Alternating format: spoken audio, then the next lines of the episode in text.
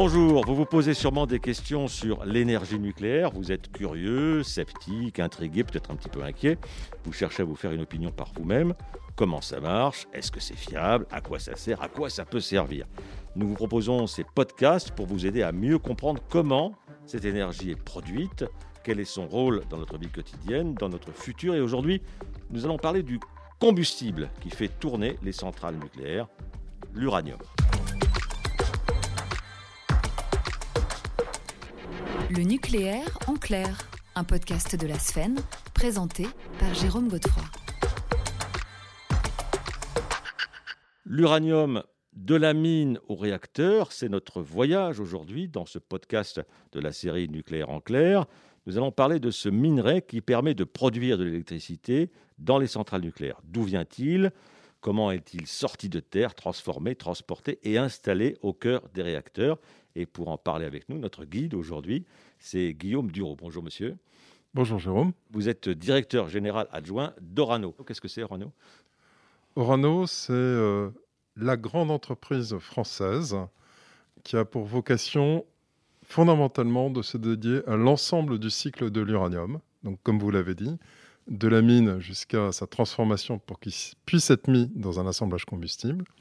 Et après, on récupère les assemblages combustibles usés des centrales pour euh, les traiter, les recycler, les transformer. Et à côté de ça, ben, on fournit des transports et donc des services de logistique et on fournit bien évidemment de l'ingénierie. Alors, après, on a d'autres activités, euh, comme par exemple le nucléaire médical, mais je ne pense pas que ce soit l'objet de la réunion d'aujourd'hui. Et j'en profite pour dire que nous avons dans cette série de podcasts un, un podcast consacré exclusivement à cet aspect du nucléaire médical qui est, très intéressant. On va, on va commencer par le commencement. Euh, l'uranium, on le trouve euh, dans des mines, c'est ça hein?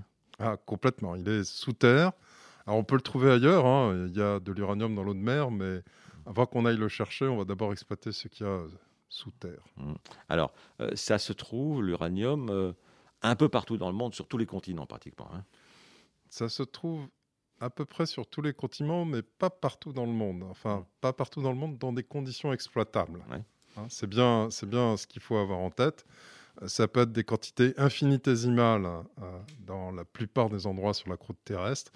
Et puis il y a des endroits, eh ben, on, on, passe un certain seuil, dit de ppm, c'est-à-dire de niveau de rentabilité en matière d'exploitation. Et ça peut aller jusqu'à des concentrations extrêmement importantes. Euh, mais là, c'est des gisements qu'on va qualifier de plus rares et on est extrêmement heureux quand on les trouve. Alors, il y avait de l'uranium en France hein, à un moment. Ah, complètement. Il y avait de l'uranium en France. Euh, au risque de me tromper, de mémoire, il y a eu jusqu'à 250 sites d'exploitation de mines euh, d'uranium en France. Il n'y en a plus actuellement. On gère pour le compte du BRGM, le Bureau de recherche géologique et minière, ces anciennes euh, exploitations qui, il ne faut pas du tout se le voiler, au tout départ l'ont été pour fabriquer la bombe. Hum, la bombe atomique, le Exactement.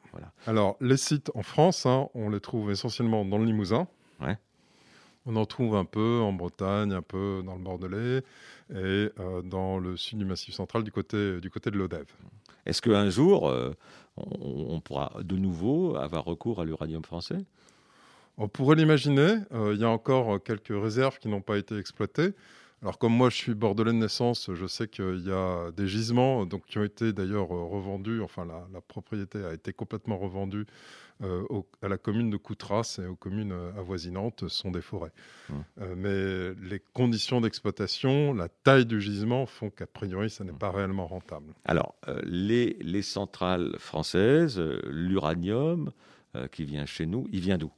Les centrales françaises, elles sont exploitées par EDF. Mmh. Donc EDF, il achète aux grands mineurs mondiaux. Mmh. Donc je vais commencer par le grand mineur mondial qui est Orano, mmh. pour dire que bah, les gisements euh, qu'exploite Orano, vous les trouvez euh, au Niger, euh, avec une mine qui est exploitée qui s'appelle Somaïr, qui est une mine à ciel ouvert, une mine qu'on vient de fermer il y a maintenant quasiment deux ans, qui était à côté, qui était la mine de Cominac, une mine sous terre d'exploitation assez classique. Euh, des mines au Kazakhstan, donc on part directement euh, vers l'Asie, mmh. et des mines au Canada, euh, là qu'on co-exploite avec un autre grand mineur mondial, Cameco. À quel endroit dans le Canada?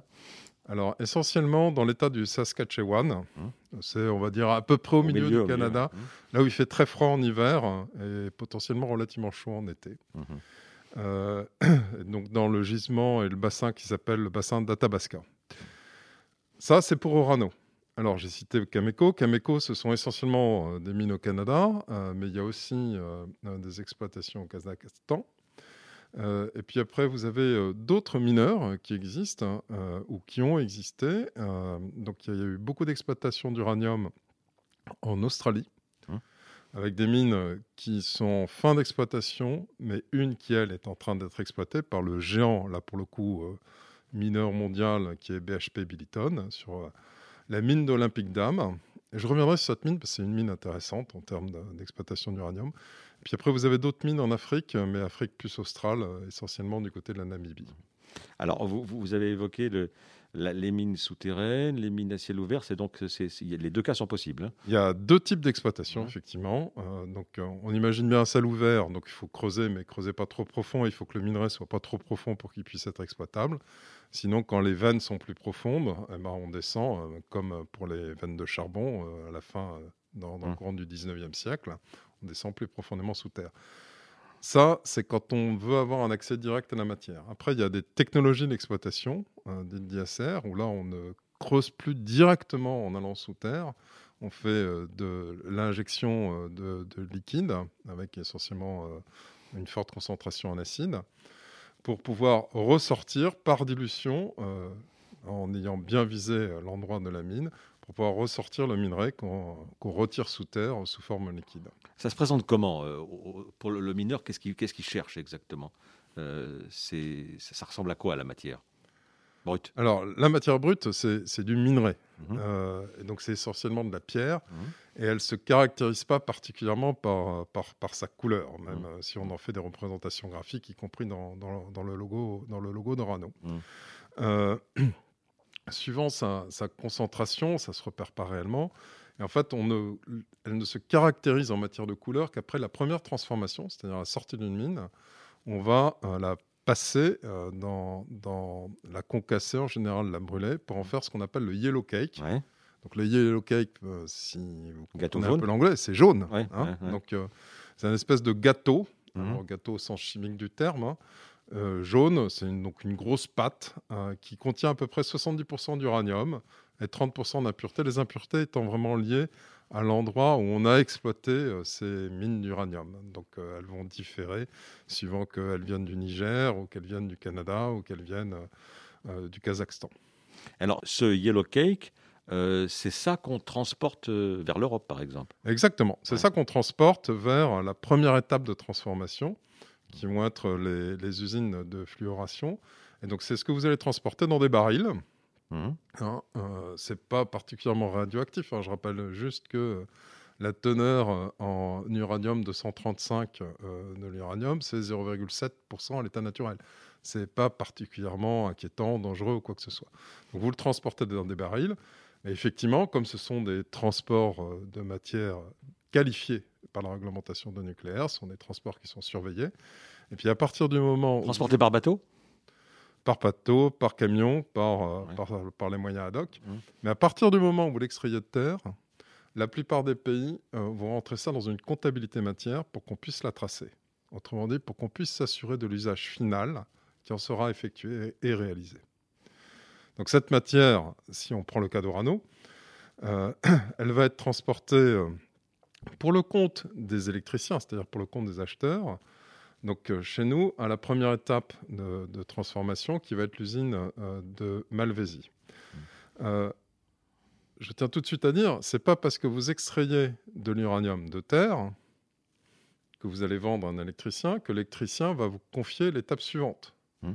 Et là, c'est une grande particularité d'Orano, c'est que euh, Orano, et c'est la caractéristique qui a été faite par l'État français euh, au moment euh, de la création de l'industrie nucléaire, c'est de maîtriser toutes les étapes de transformation sur son territoire. Mhm. Donc c'est pour ça que nous pouvons recevoir la matière que nous extrayons de nos mines, mais nous recevons aussi de la matière, donc du yellow cake, confiée euh, par les électriciens, mais en provenance d'autres mines qui ne sont pas forcément les nôtres. Ce yellow cake arrive en France euh, et, qu'est-ce qu'on en fait? Alors, la première étape, quand vous le recevez, vous vous souvenez, je vous ai dit 70% d'uranium, 30% d'impureté. Donc la première étape qu'on fait, c'est on le purifie. Donc euh, on, va, on va le transformer en oxyde d'uranium, IO2, qui lui va être pur avec extrêmement peu d'impuretés. C'est très important de se débarrasser de toutes ces impuretés mmh. Pour la suite bah, justement euh, du cycle du combustible pour en faire un combustible qui soit propre à être consommé dans un réacteur. Donc ça, c'est quand même des, c'est un processus chimique, c'est des grosses installations. Juste pour donner un ordre de grandeur, hein, cette partie juste de purification qu'on vient de rénover d'ailleurs à Malvézy, c'est 300 millions d'euros. Mmh.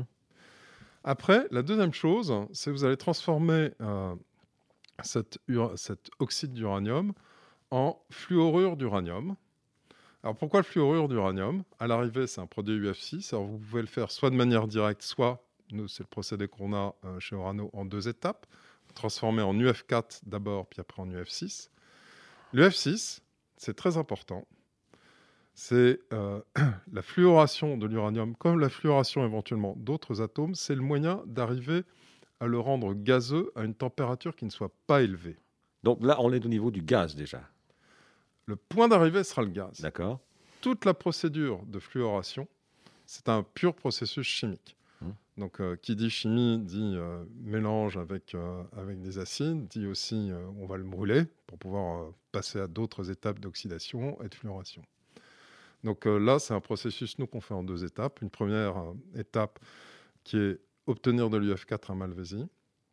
Et après le passage de l'UF4 à l'UF6 qui se fait dans la nouvelle usine qu'on vient d'inaugurer d'ailleurs à Rano sur le site Nutricastin, euh, qui a coûté quand même plus de 600 millions d'euros. Donc on parle d'investissement très élevé.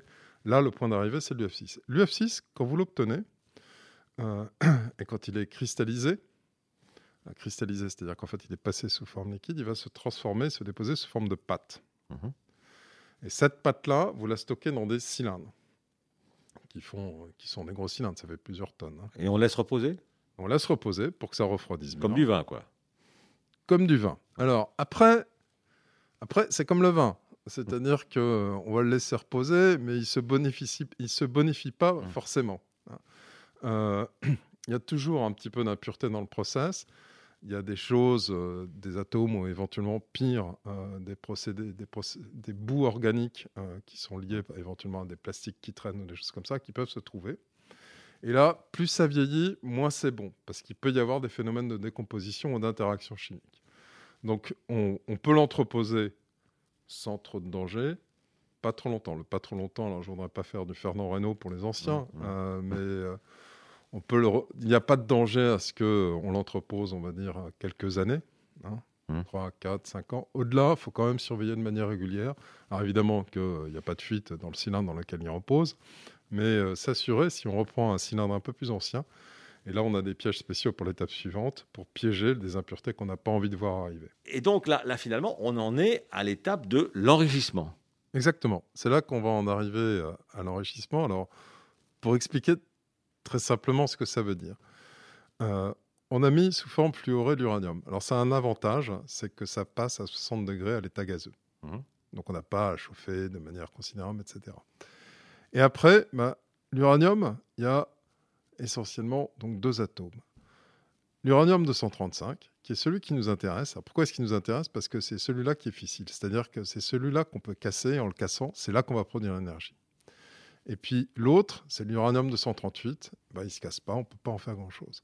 Le problème, c'est que dans Dame Nature, bah, l'uranium 235, il y en a 0,7% dans la nature. Et donc, euh, vous en déduisez qu'il y en a 99,3% d'uranium 238 euh, à l'état naturel. Il y, a beaucoup à, jeter là, dans, le processus.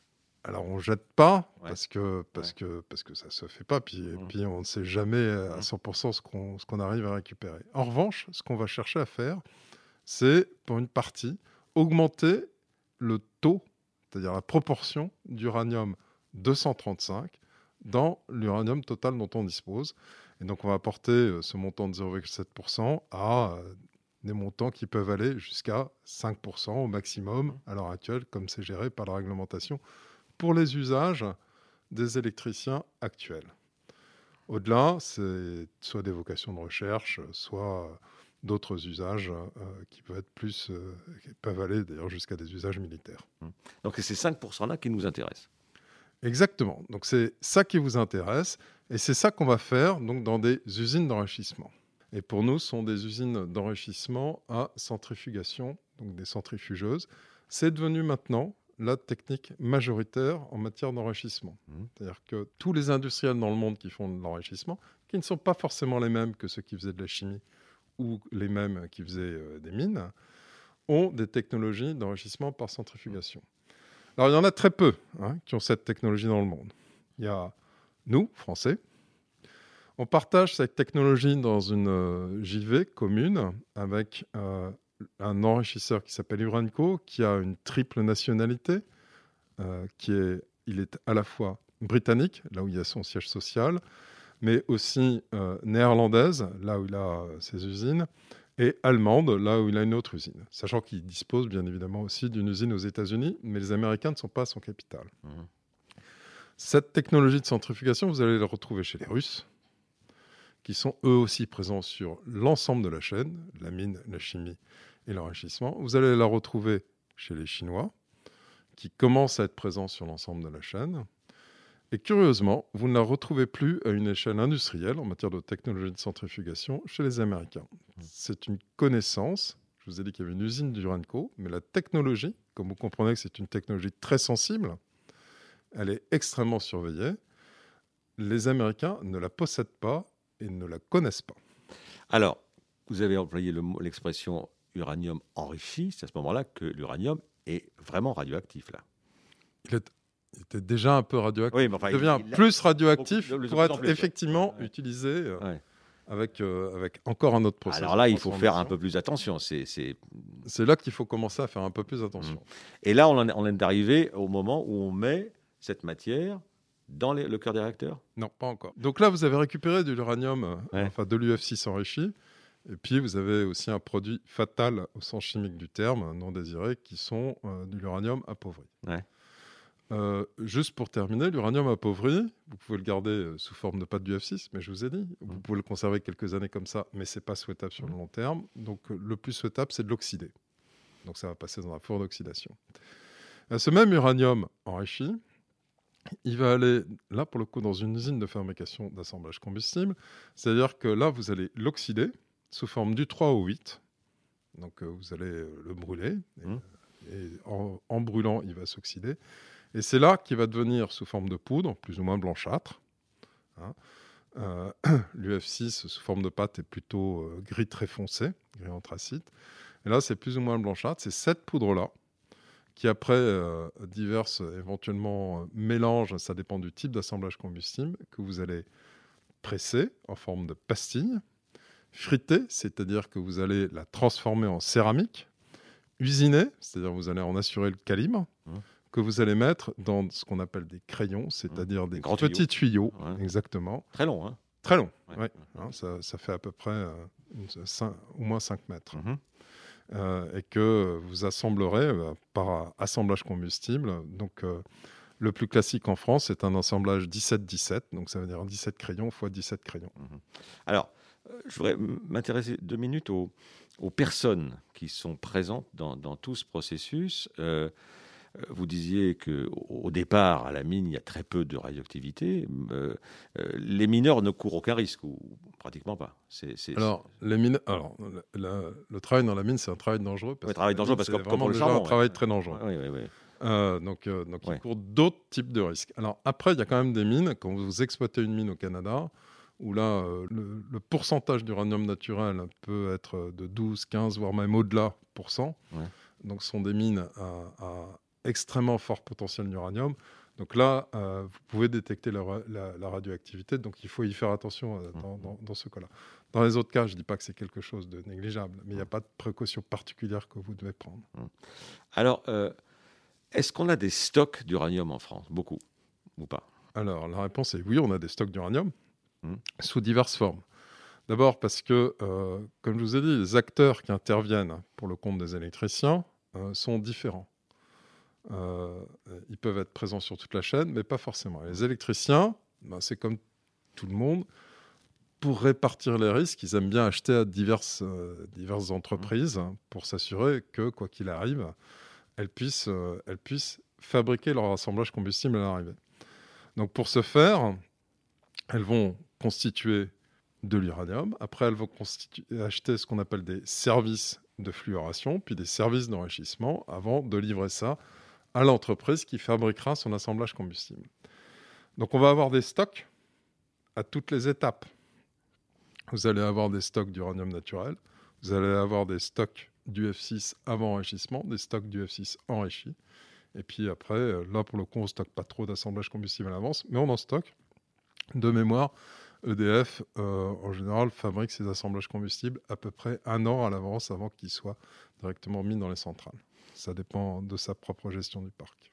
Un argument souvent avancé euh, pour le nucléaire, c'est qu'on parle d'indépendance euh, énergétique, mais quand même on est dépendant des sources. Vous, vous évoquiez le Niger au début de, ce podcast. Le, Niger, c'est dans, une zone géopolitique compliquée, difficile. Euh, c'est pas un problème, ça? Alors, je, je, ne crois pas, mais ça, je, mmh. ne veux pas du tout rentrer dans des considérations politiques en ce qui concerne le, Niger. Pour répondre à, votre sujet d'indépendance énergétique, euh, d'abord, parce que la consommation d'uranium nécessaire pour faire tourner une centrale, ça n'a rien à voir avec ce que peut être la consommation de gaz ou la consommation euh, autrefois de pétrole ou de charbon pour faire tourner une centrale thermique. Le coût de l'électricité euh, d'une centrale à gaz, euh, le, coût du gaz en représente 60%.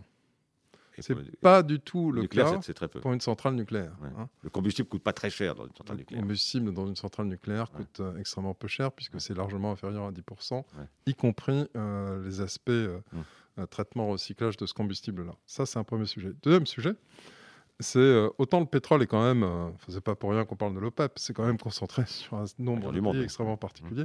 Là, le nombre de pays euh, qui disposent de gisements d'uranium est quand même plus élevé, et avec surtout une variété, sans aucune connotation, mais une variété de régimes politiques relativement large. Mmh. Donc, en ce sens-là, oui, on peut parler d'indépendance énergétique, parce qu'en matière de coûts, c'est beaucoup plus faible. Euh, en matière de risque politique, euh, il n'y a pas de cartel de pays producteurs. Hmm. Et ça ne ferait d'ailleurs pas réellement sens. Donc, euh, ce, cet uranium, au bout d'un certain temps, bon, il, est, il, est, épuisé par, par l'utilisation de, de, la machine que représente la centrale. Donc, cet uranium, il faut il faut l'enlever, en mettre du neuf, si je puis dire. Qu'est-ce qu'on fait du, vieil uranium Alors, l'uranium le, usé, qui n'est pas vieux. Oui, usé. on, le met à refroidir, euh, on le met d'abord à refroidir, enfin EDF ou les électriciens le mettent à refroidir dans les centrales pendant 3 à 5 ans. Euh, euh, au bout de. Dans la centrale hein. Oui, dans la piscine de la centrale. D'accord. Mmh. Dans la piscine d'assemblage combustible de la centrale. C'est pas dans la cuve elle-même. Mmh. Le, cet uranium, donc ces combustibles usés après, vont au choix de l'électricien être soit stocker ce, qu'on appelle l'entreposage à sec, c'est-à-dire mis dans, des conteneurs euh, en, acier extrêmement épais pour éviter l'irradiation ou euh, plus moins épais mais avec une coque béton autour. C'est le choix par exemple que font les, électriciens américains. Soit, ce qui est le choix en France euh, ainsi que dans d'autres pays, il est transporté en tant que combustible usé. Donc là, là, sur des transports, on fait quand même beaucoup plus mmh. attention parce que ça irradie plus. Euh, pour être retraité à l'usine de La Hague, où, euh, je rappelle juste les chiffres classiques, 95% hein, euh, de cet uranium qui a été moulé, en fait, est complètement réutilisable. Et sur les 5%, vous avez 4% d'actinides dits mineurs, c'est-à-dire là ce qu'on va mettre sous forme de verre pour pouvoir les piéger. Et il y a 1% de plutonium qui a un vrai potentiel énergétique et qu'on peut réutiliser en le mélangeant euh, à de l'uranium euh, appauvri de préférence. 95% de réutilisation. 95% de réutilisation ou, de manière classique, 10% de l'électricité en France qui est consommée vient euh, justement d'uranium qui a été recyclé et des assemblages MOX. Plusieurs fois Alors pour le moment, on a fait des tests. Euh, ça a été fait. Il y a eu 85 euh, tonnes de MOX qui ont déjà été recyclées. ça fait partie de l'ambition de l'industrie nucléaire française qui s'y est engagée dans le cadre de la politique de la programmation pluriannuelle de l'énergie avec le gouvernement à justement faire les tests pour aller progressivement vers une utilisation plus, plus industrielle de ce multi-recyclage, là pour le coup, et non pas simple recyclage, euh, de l'uranium et donc des assemblages MOX. Je, signale quand même à ceux qui nous écoutent qu'il y a un, podcast spécial de cette série consacré euh, aux déchets, à la gestion des, déchets. Eh bien écoutez, euh, Guillaume Duro, on a, on a fait un, un, grand voyage. On est parti de la mine, on est arrivé jusqu'au central et, après. Euh, je vous remercie beaucoup d'avoir participé à ce podcast. Je vous rappelle que vous êtes le directeur général adjoint d'Orano. Vous pouvez retrouver ce podcast et tous les autres podcasts produits par la Sfen chez vos diffuseurs habituels et sur le site de la Sfen, sfen.org. À bientôt.